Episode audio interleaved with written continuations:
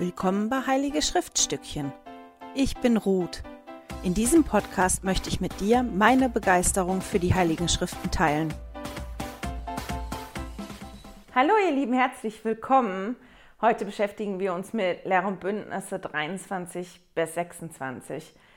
Letzte Woche haben wir darüber gesprochen, dass die Kirche im April, am 6. April 1830 gegründet worden ist. Die ist dann neu organisiert worden, die ist offiziell gegründet worden. Und kurz nach der Gründung, noch im April, wollten, jetzt muss ich nachgucken, nämlich niemanden vergessen, der Oliver Cowdery, der Hiram Smith, der Samuel Smith, äh, der Joseph Smith Senior und Joseph Knight Senior wissen, was sind denn meine Aufgaben jetzt in, in dieser neu gegründeten Kirche? Was ist genau das, was ich da tun soll?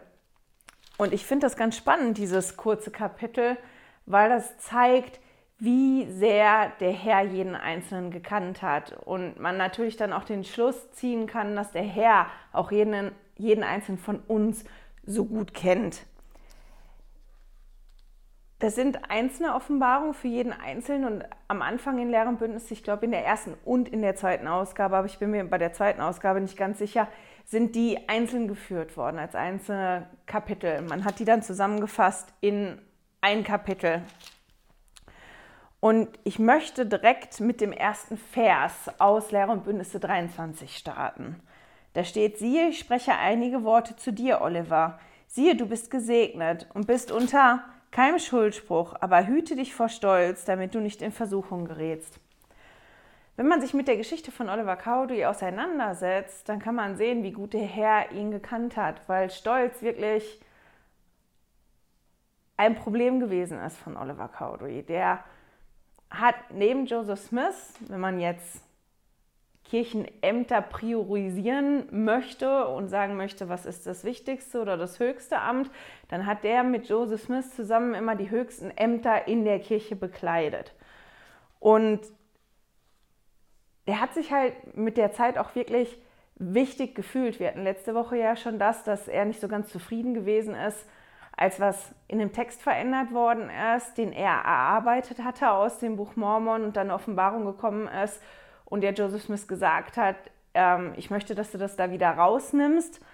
Und ich habe halt gelesen an verschiedenen Stellen, dass es Aussagen gab oder Notizen darüber, dass Oliver Cowdery wirklich zu Joseph Smith gesagt hat, unter anderem, wenn ich nicht mehr in der Kirche bin, ich bin so wichtig, dann macht die Kirche keinen Fortschritt. Also mit der Zeit ist das wirklich ein Problem geworden für Oliver. Und das war auch einer der Gründe, aber nur einer der Gründe, warum er sich hat ausschließen lassen aus der Kirche und dann auch, ich, glaube, zehn Jahre lang ferngeblieben ist von der Kirche, bevor er wieder zurückgekommen ist. Und er hat schon relativ am Anfang halt die Ermahnung vom Vater im Himmel bekommen und vom, von Jesus, dass er hier sagt halt, du bist gesegnet, du bist unter keinem Schuldspruch im Moment, aber du musst aufpassen vor, vor Stolz, weil wenn du anfängst, stolz zu werden, ähm, dann gerätst du in Versuchung. Und das ist bei Oliver halt wirklich eingetreten man sieht auch in den Versen 6 und 7, wie gut der Herr Joseph Knight Senior gekannt hat. Joseph Knight Senior hat Joseph Smith ja mit vielem unterstützt. Er hat dem Geld organisiert oder Geld gegeben, er hat dem Papier organisiert, als kein Papier mehr da war. Der hat die mit Essen versorgt, der hat für Fahrgelegenheiten gesucht, äh, ges ja doch, der hat für Fahrgelegenheiten gesorgt. Der hat Joseph Smith und Oliver Cowdery bei sich aufgenommen. Die haben da gewohnt bei denen. Und der hat die wirklich unterstützt. Aber der wollte sich noch nicht taufen lassen, weil er für sich beschlossen hat, dass er sich noch mehr mit dem Buch Mormon auseinandersetzen muss, dass er noch mehr studieren muss im Buch Mormon. Er hat das noch nicht wirklich gelesen, sich noch nicht wirklich auseinandergesetzt. Und eigentlich finde ich, ist das gar nicht schlecht zu sagen. Ich habe mich damit noch nicht lange genug auseinandergesetzt. Ich möchte mich da erstmal mit beschäftigen, bevor ich den, dann den Schritt tue. Und er hat unglaublich viel geleistet für den Aufbau der Kirche und dass die Übersetzung vom Buch Mormon zu Ende geführt werden konnte. Aber der hat das immer in der zweiten und dritten Reihe gemacht, also irgendwo in den hinteren Reihen und hat sich da glaube ich, auch relativ wohlgefühlt, so zu agieren. Ist ja nicht jeder dafür gemacht, in der ersten Reihe zu stehen, macht ja nicht jeder gerne. Und der Herr sagt dann zu ihm in Lehre und Bündnisse 23, Vers 6 und 7. Aber siehe, ich tue dir, Joseph Knight, mit diesen Worten kund, dass du mein Kreuz auf dich nehmen musst, was bedeutet, dass du laut beten, so, du musst laut beten, sowohl vor der Welt als auch im Verborgenen und in deiner Familie und bei deinen Freunden und an aller Orten. Und sieh, es ist deine Pflicht, dich mit der wahren Kirche zu vereinen und dein Reden beständig dem Ermahnen zu widmen, damit du den Lohn des Arbeiters empfangen kannst. Also er bekommt hier halt wirklich gesagt, du sollst jetzt nicht noch so lange warten, lass dich taufen. Und unter anderem sollst du beten, überall, auch laut. Und dein Reden soll dem ermahnen. Und dieses Ermahnen, was hier gemeint ist in den Kapiteln, ist auch dieses Belehren, dieses Einladen zu Christus zu kommen. Also das ist nicht dieses Ermahnen, was wir heute haben. Im eigentlichen Sinne, ich stelle mich hin und ich ermahne dich, wenn du das nicht richtig machst, das nicht, sondern das ist eher dieses Belehren, dieses Belehren und das Einladen zu Christus zu kommen, dass das jetzt seine Aufgabe ist. Also der soll quasi aus den hinteren Reihen ein bisschen nach vorne treten. Der soll ja sich anschließen, der soll laut beten, auch vor anderen beten und der soll ja den Platz in der Kirche einnehmen und, und seine Zeit dem widmen, anderen auch zu helfen, zu Christus zu kommen. Und das finde ich unglaublich schön, dass der Herr die Personen kennt, auch kennt, wo die sich wohlfühlen, aber auch erkennt, wo die Schwächen liegen und aber auch erkennt, wo die Stärken liegen und das meistens schon weiß, bevor die Personen das wissen. Was anderes, was ich ganz toll finde in dem Kapitel, ist, dass quasi ein Versprechen eingelöst wird. Der Herr hat Hiram Smith in Lehre und Bündnisse 11 gesagt, dass es noch nicht die Zeit für ihn ist, das Evangelium zu predigen, sondern dass er ja zuerst danach trachten soll, das Wort des Herrn zu erlangen. Also, dass er sich mit den Schriften auseinandersetzen soll. Das kann man in Lehre und Bündnisse 11, Vers 21 nachlesen. Und jetzt steht dann hier in Lehre und Bündnisse 23, Vers 3, Sie, ich spreche einige Worte zu dir, Hiram, denn auch du bist unter keinem Schuldspruch und dein Herz ist aufgetan und deine Zunge gelöst und deine Berufung ist das Ermahnen und dass du beständig die Kirche stärkst. Darum ist die Kirche für immer deine Pflicht und dies wegen deiner Familie. Amen.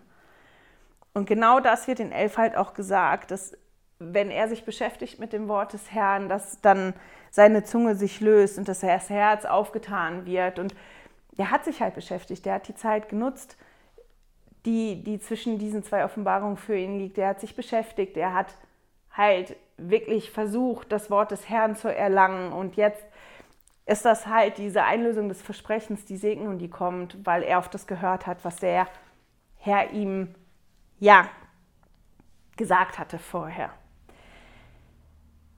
Jetzt war die Kirche ja noch nicht lange gegründet und die letzten Offenbarungen, mit denen wir uns beschäftigen, also 24, 25, 26, obwohl ich heute 26 einfach mal unter den Tisch fallen lasse und da nichts draus nehme. Die sind im Juli gekommen. Und das waren ja nur, wenn wir mal gucken, ne? April, Mai, Juni, Juli, drei Monate nach der Kirchengründung. Und die drei Monate waren wirklich turbulent. Es hat eine massive Verfolgung schon stattgefunden. Man kann tolle Ereignisse oder tolle Ereignisse, man kann die Ereignisse lesen in die Heilige es gab wirklich Verfolgung, heftige Verfolgung. Es wurde versucht, Taufen zu verhindern. Die haben einen Damm gebaut, damit das Wasser sich staut in dem Fluss. Der ist kaputt gemacht worden. Nachdem der Damm repariert worden ist, ähm, ja, hat sich während den Taufen ein, ein Mob versammelt, der versucht hat, die, die Taufen zu verhindern. Ich habe gelesen in einem anderen Buch, das war einer der Anführer von diesem Mob, war wohl ein Reverend, Shearer hieß der.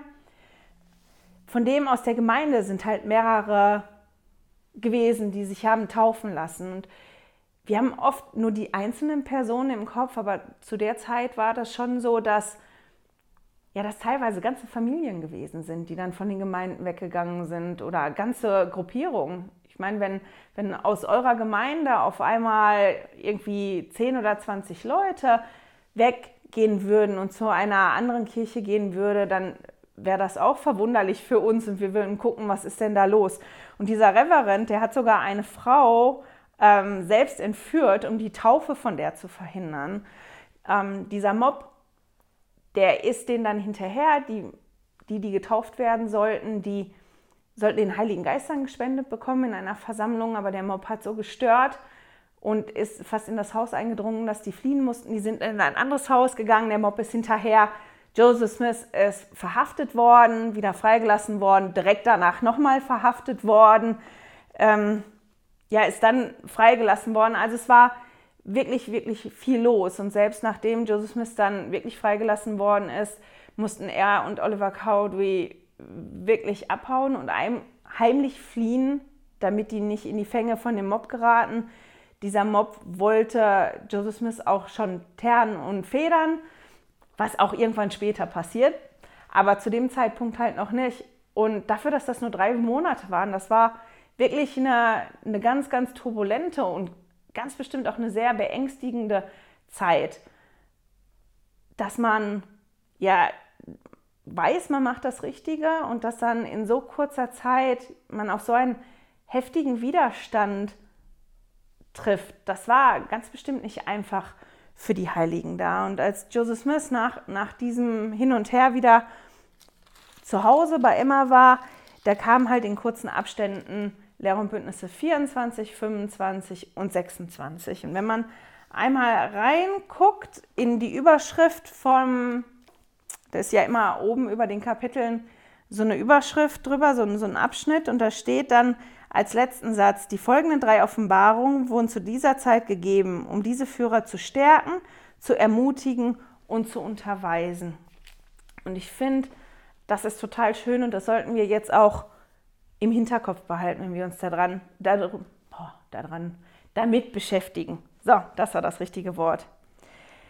Wenn man in Lehr und Bündnisse 24 die Verse 3, 7 und 9 liest, was ich jetzt einmal tue,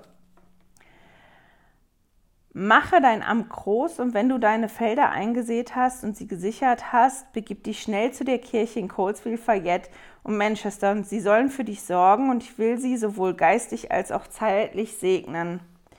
Dann jetzt sieben. Denn du sollst dein ganzes Dienen Zion widmen und darin wirst, wirst du Kraft haben. Und neun. Und in dieser zeitlichen Arbeit und in zeitlichen Arbeiten wirst du keine Kraft haben, denn das ist nicht deine Berufung. Widme dich deiner Berufung, dann wirst du haben, womit dein Amt wirst du haben, womit du dein Amt groß machen und alle Schriften erläutern kannst und fahre fort, die Hände aufzulegen und die Kirchen zu konformieren. Und ich habe mir die Frage aufgeschrieben, wo sollen die Prioritäten liegen? Und das ist das, was Joseph Smith hier gesagt bekommen hat wo seine Prioritäten liegen sollen. Ganz klar. Nämlich darin, das Amt groß zu machen und sich hauptsächlich Zion zu widmen. Und zu diesem Amt groß machen habe ich ein total tolles Zitat gefunden von Präsident Hinckley. Er hat gesagt, der Begriff Großmachen ist interessant. Wie ich es verstehe, bedeutet dies vergrößern, deutlicher hervortreten lassen, näher bringen oder verstärken. Sie alle wissen ja, was ein Fernglas ist. Wenn Sie es an die Augen halten und scharf stellen, vergrößern Sie ja, bringen alles das näher, was sich in Ihrem Blickfeld befindet. Wenn Sie es aber umdrehen und vom anderen Ende hindurch sehen, verkleinern Sie das, was Sie sehen und rücken es in weite Ferne. Das gilt auch für unser Verhalten als Priestertumsträger. Er hat das in der Priestertumsversammlung gesagt. Wenn wir, unseren wenn wir unseren hohen und heiligen Berufungen gemäß leben, Gott unsere Liebe dadurch zeigen, dass wir unseren Mitmenschen dienen, mit unserer Kraft und unseren Talenten den Glauben stärken und die Wahrheit verbreiten, dann machen wir unser Priestertum groß. Wenn wir jedoch selbstsüchtig leben und uns sündhaft verhal sündhaften Verhalten widmen, wenn wir unseren Blick nur auf Weltliches statt auf Göttliches richten, dann machen wir unser Priestertum klein. Und ich fand, das war eine ganz tolle Beschreibung dazu, wie wir, jeder von uns, eine Berufung groß oder klein machen kann, je nachdem, wofür wir uns entscheiden, was wir tun möchten. In Vers, jetzt muss ich mal gucken, 8 steht auch noch was. Und zwar bin nicht nur ich darüber gestolpert, sondern wir lesen ja meistens, wenn wir das schaffen, als Familie abends eine Viertelstunde zusammen. Also jeder hat das Buch Mormon und jeder liest für sich in den Schriften. Im, meistens lesen wir im Moment wirklich alle Lehrer und Bündnisse, aber jeder da, wo er halt ist. Und das war interessant, weil jeder von uns wirklich über diese Schriftstelle gestolpert ist. Also Lehrer und Bündnisse 24, Vers 8. Sei geduldig in Bedrängnissen, denn du wirst viele haben, aber ertrage sie. Denn siehe, ich bin mit dir, ja bis ans Ende deiner Tage. Und ich habe mich halt gefragt, wie würde ich das denn aufnehmen? Ich meine, wir denken daran, was passiert ist in den letzten drei Monaten und was er schon erleiden musste. Der ist, als er das zweite Mal verhaftet worden, richtig auch angespuckt von den Leuten, ähm, angespuckt worden von den Leuten, verhöhnt worden von den Leuten. Und das war wirklich nicht einfach. Und er bekommt hier halt gesagt, sei geduldig in Bedrängnissen, denn du wirst viele haben. Das ist ganz bestimmt nicht das, was Joseph Smith hören wollte. Also das wäre zumindest nicht das, was ich hören wollte, wenn ich ja sowas erlebt hätte und mich hinknien würde und dann eine Antwort bekommen, wäre doch die Antwort, die ich gerne hören würde. Ja, das ist gut, dass du das geschafft hast. Das ist super. Jetzt wird es besser. Aber das bekommt er dann nicht gesagt. Er bekommt gesagt, ja, sei geduldig, weil das wird so weitergehen in der Art und Weise. Und ich finde, das ist eigentlich, wenn wir daran denken, dass ja die Kapitel gegeben worden sind, um, um zu stärken, zu ermutigen und zu unterweisen, weiß ich nicht, wie ermutigend ich das fände, wenn ich das gesagt bekommen würde. Und deswegen ist es so wichtig, dass wir nicht wie aufhören, manchmal zuzuhören mittendrin, weil sei geduldig im Bedrängnis, denn du wirst viele haben, ist ja nur der erste Teil von diesem einen Vers. Und ganz am Anfang waren ja die Offenbarungen auch überhaupt nicht unterteilt in Verse. Es war ja ein fließender Text, das ist ja wirklich nur ein Teil von dem Text und direkt danach kommt ja, aber ertrage sie, denn siehe, ich bin mit dir, ja, bis ans Ende deiner Tage. Und das ist doch so ein schönes Versprechen, dass der Herr Joseph Smith hier nicht anlügt. Der redet nichts schön. Der sagt ganz klar zu ihm, ja, ich weiß, dass es schwer gewesen ist, und das wird genauso schwer bleiben. Du wirst Prüfungen haben, du wirst Bedrängnisse haben. Ich habe dir nicht versprochen oder ich verspreche dir nicht, dass es einfach wird und dass du da so durchmarschierst. Aber wenn du geduldig bist und das erträgst, ich bin mit dir. Du musst es nicht alleine machen. Das ist nichts, was du alleine ertragen musst. Und das ist nichts, wodurch du alleine laufen musst, sondern ich bin bei dir bis ans Ende deiner Tage. Ich bin bei dir und ich ertrage das zusammen mit dir. Ich laufe zusammen mit dir dadurch. Und dann wiederum, wenn ich mich darauf konzentriere, ist das wirklich ein ermutigender Vers. Natürlich hätte ich lieber, wenn mir das nicht einer sagen würde, das wird schwierig und das wird hart. Ich hätte lieber, ja, das wird jetzt super und kein Problem. Aber wenn es schon schwierig und hart wird, dann ist das doch das Schönste, was man haben kann, nämlich das Wissen, der Herr ist da mit mir zusammen drin. Und das ist das, was er hier Joseph Smith versprochen hat und was wir auch versprochen bekommen, dass der Herr in unseren Bedrängnissen bei uns ist. Der ist auch bei uns immer und läuft mit uns zusammen durch diese Bedrängnisse.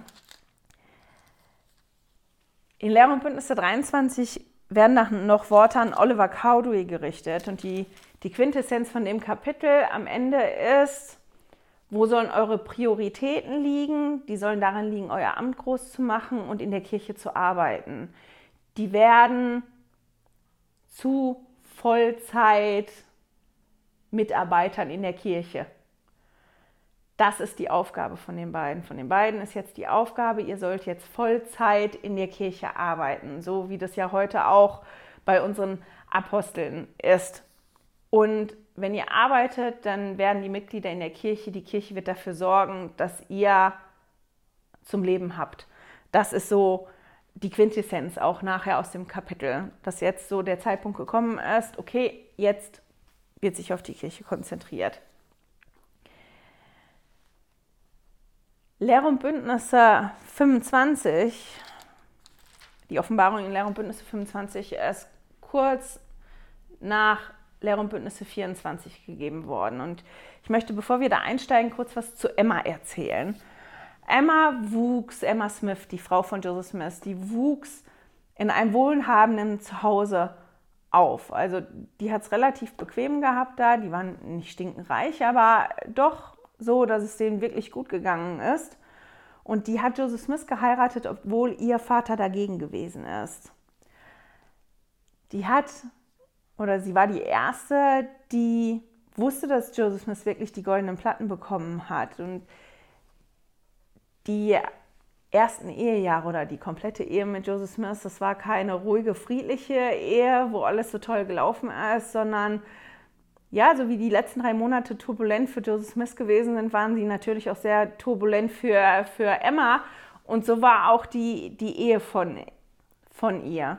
Die beiden haben nie viel Geld gehabt, die waren quasi immer am, am Rande vom, ja, ja, vom Bankrott, sagt man glaube ich gar nicht im Privaten, aber die haben wirklich nie viel Geld gehabt und das hatte sie ja eigentlich von zu Hause. Das ist ja was, was sie aufgegeben hatte auch.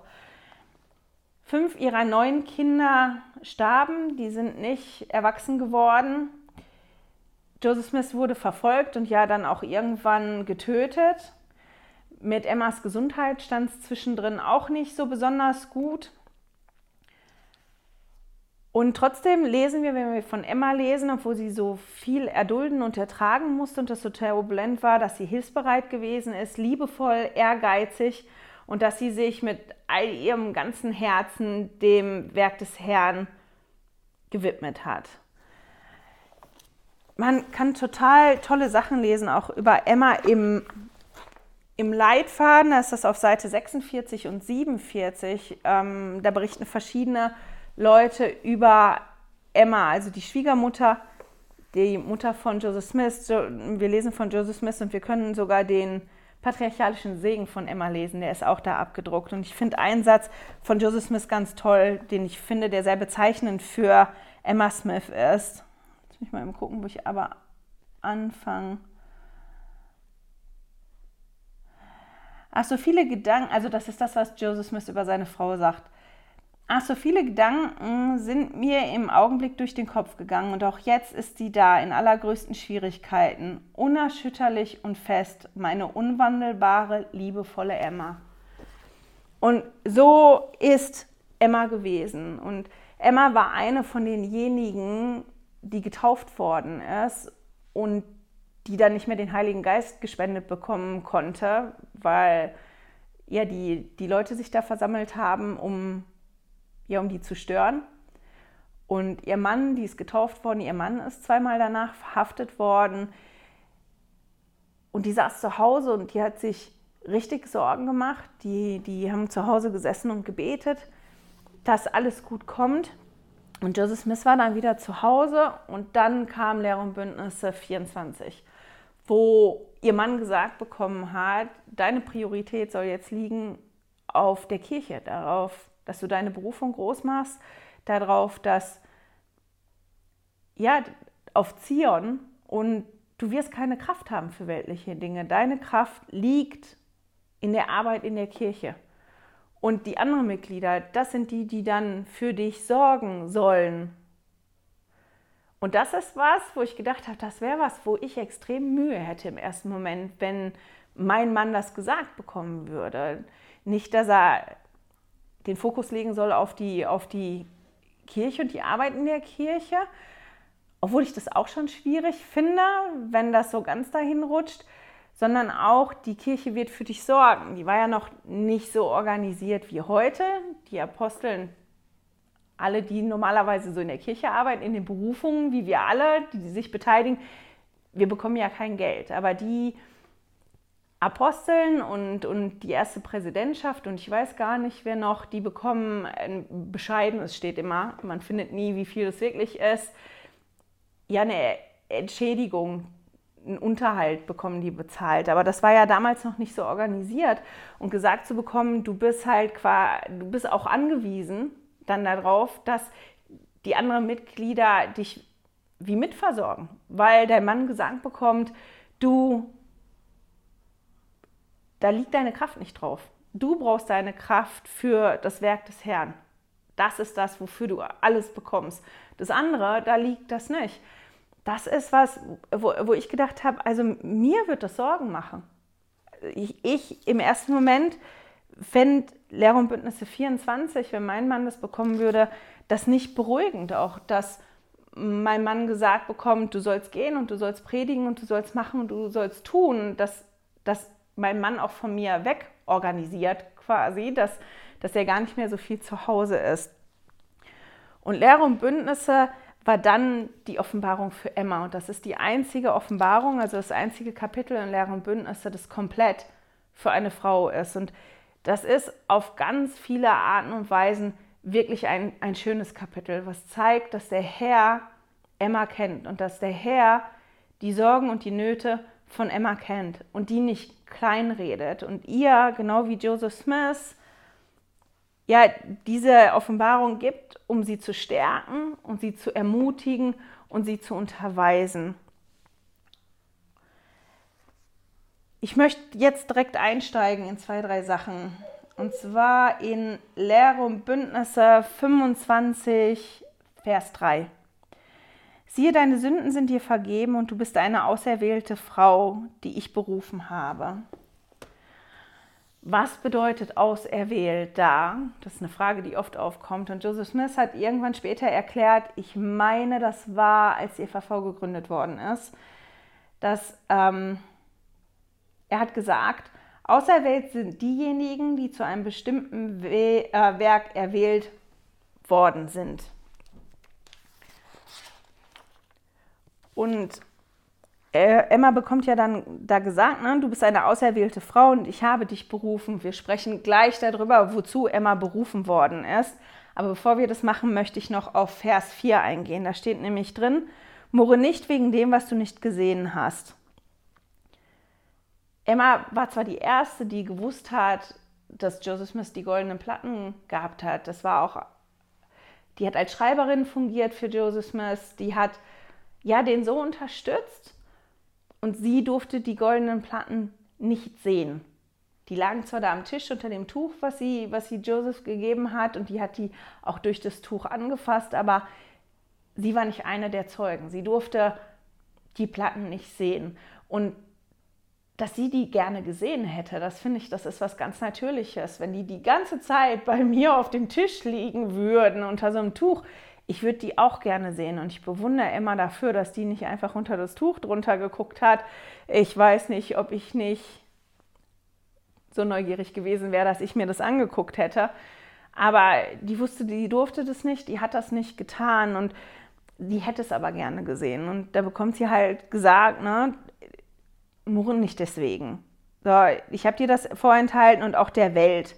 Und das ist, ich weiß, warum das so ist. Und sie hat ja in Vers 3 gesagt bekommen, du bist auserwählt und du bist berufen. Wozu war Emma denn berufen? In Vers 5 steht dann, und das Amt deiner Berufung besteht darin, dass du meinem Knecht Joseph Smith Jr., deinem Mann, ein Trost in all seinen Bedrängnissen sein sollst, mit lindernden Worten im Geist der Sanftmut. Und ich weiß, dass ich den Vers ganz lange nicht gemocht habe, weil ich den immer gelesen habe und gedacht habe, wow, die bekommt gesagt, du bist eine auserwählte Frau, du bist berufen. Du bist berufen dazu, ja, deinem Mann ein Trost zu sein. Wow, tolle Berufung, hip, hip, hurra. Das war, wenn ich das als, als, als Jugendliche gelesen habe oder auch noch vor, paar, vor ein paar Jahren, habe ich immer gedacht, ja, das ist ja toll. Wieder, die Frau ist da und die ist berufen dafür, schön die Trösterin für den Mann zu sein. Was ist denn das für eine Berufung? Aber ich habe das gelesen, vor allem ist mir das das erste Mal dieses Mal so ganz bewusst geworden, dass es ja hier eine Offenbarung für Emma. Und die ist ja aus dem Blickwinkel der Herr für Emma. Das ist ja ganz speziell was für Emma. Und das, was wir nicht vergessen dürfen, Emma und Joseph Smith, die waren ja ein Team.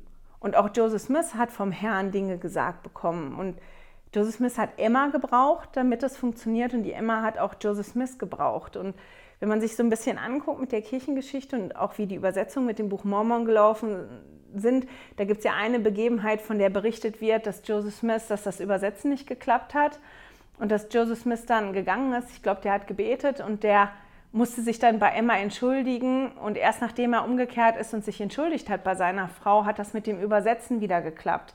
Also auch Joseph Smith musste gucken, dass es seiner Frau gut geht und dass das da funktioniert in dem Team. Aber hier in der Offenbarung spricht der Herr ja zu Emma und deswegen ist das halt auch nur die eine Seite von der Medaille.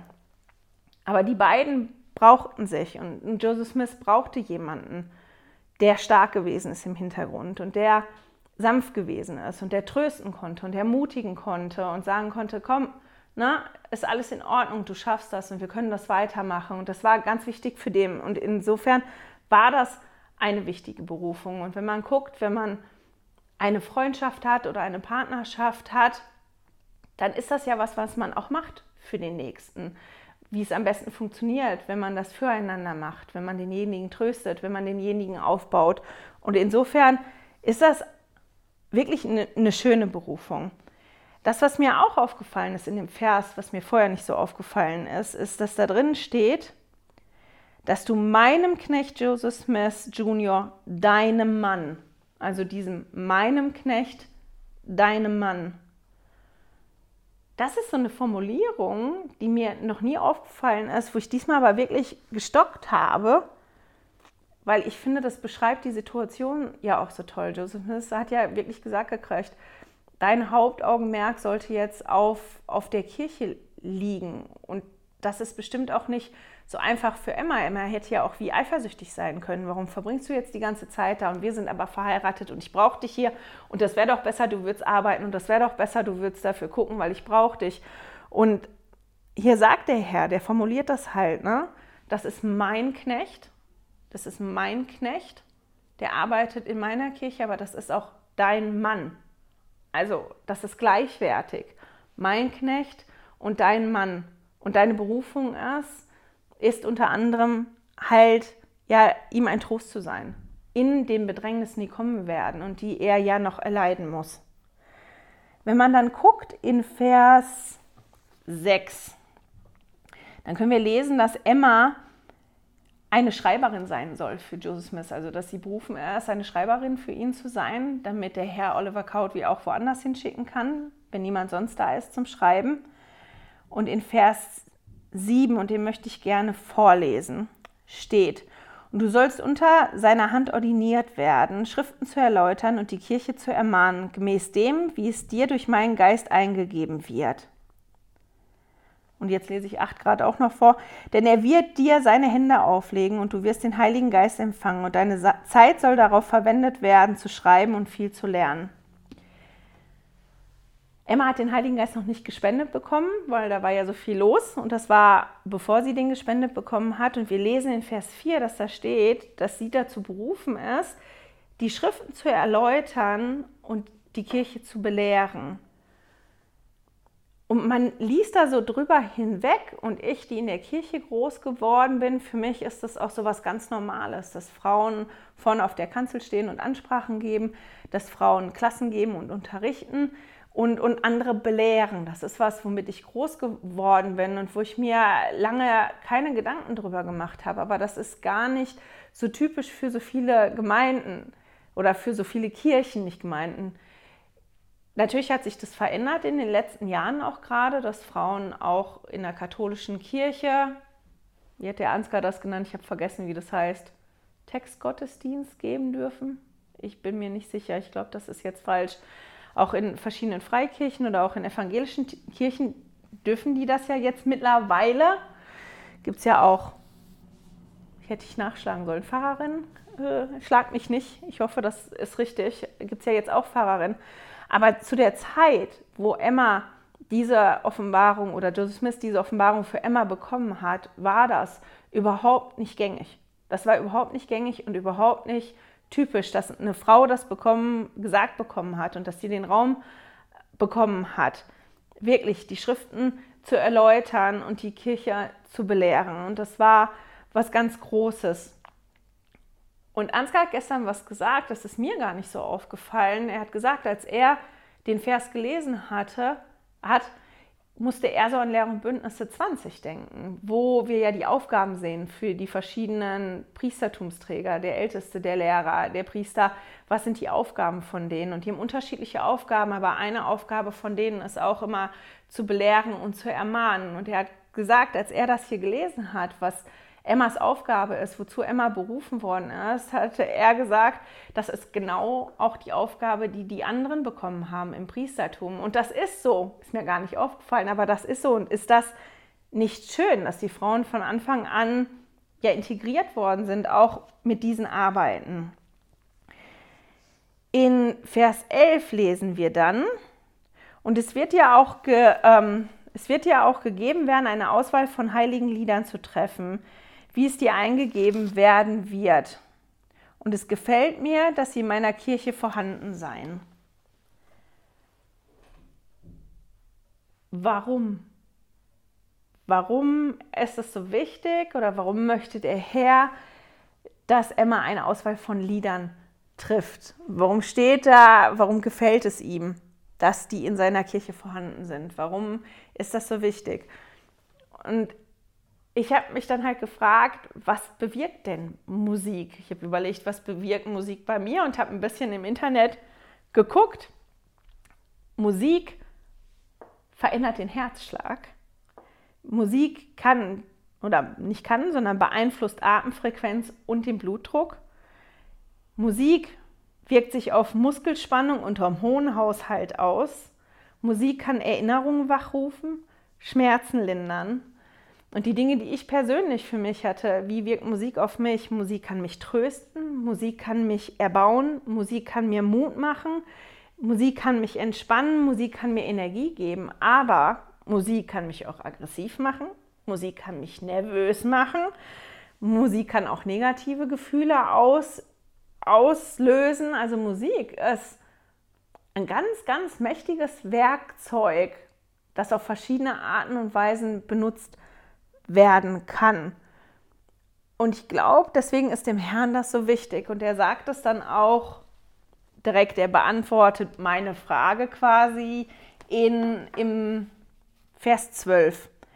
Denn meine Seele erfreut sich am Lied des Herzens. Ja, das Lied der Rechtschaffenen ist ein Gebet für mich. Und es wird mit einer Segnung auf ihr Haupt beantwortet werden. Lieder können wie ein Gebet sein. Lieder, also Musik kann ja so ganz viel bei uns bewirken und Musik kann mich dem Herrn wirklich auch näher bringen auf eine Art und Weise, wie viele andere Dinge das nicht schaffen, eben weil Musik wirklich im Körper auch so viele Dinge bewirkt und Dinge öffnet, die andere Dinge gar nicht öffnen könnten. Und ich, ich glaube, dass Musik ein ganz großer Schlüssel ist, um Raum zu machen für den Heiligen Geist, dass der Heilige Geist in uns wirken kann. Und wenn man sich mal die Texte anguckt von den Kirchenliedern im Gesangbuch, dann ist das ganze Evangelium da erzählt in Musik. Und wenn man singt oder wenn man summt, dann kann das wirklich wie ein Gebet sein zum Herrn. Und man kann wirklich dem Herrn sehr, sehr nahe kommen. Und selbst wenn man nicht auf den Text guckt, kann die Melodie das machen? Und ich glaube, dass deswegen den Jugendlichen so oft gesagt wird, und das war was, was mir als Jugendlicher nie gepasst hat, dass man aufpassen muss, welche Musik man hört. Und ich glaube, dass wir halt mehr gucken müssen, was bewirkt denn eine Musik bei mir.